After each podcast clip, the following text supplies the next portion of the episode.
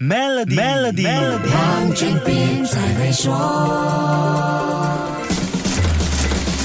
你好，我是黄俊斌。我们都觉得日本是个严谨的社会，做什么都有明确的规章制度，尤其是在职场。所以日本人非常自律，不会贸然去挑战传统，离开日本的社会范畴。不过，数据显示，移居海外的日本人数目不断上升。一九八九年有五十八万七千人，到了二零一九年就增加到一百四十一万人。日本的经济前景是一个关键因素。很多日本年轻一代觉得，日本的经济问题不知道什么时候才会到头。很多日本年轻人不想要有小。孩，因为担心没有时间也没有钱照顾，这直接反映了日本生育率下降和人口严重老化的问题，也导致日本劳动力进一步短缺。没有孩子牵挂的日本青年选择到海外体验不一样的生活，即使是 working holiday 做一些体力工作也无所谓。就算在外漂泊多年，回到日本后很难找到工作，他们也在所不惜。这些出国的日本青年当中，不少是高技能人士和中级职业人员，他们不介意先申请临时签证或者是工作假期签证，尝试改。改变一下生活方式，然后才决定日后的职业规划。这是一个艰难的选择，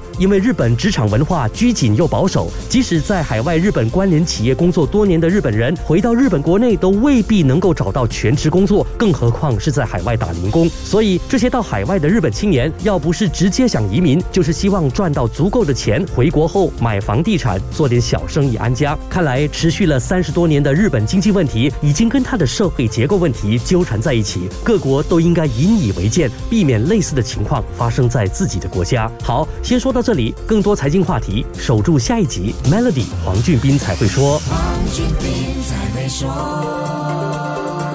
现在可以通过 Maybank Premier 的理财方案，为你建立财富的同时，有机会拥有一辆 Mercedes Benz。详情浏览 Maybank Premier Wealth.com/rewards，需符合条规。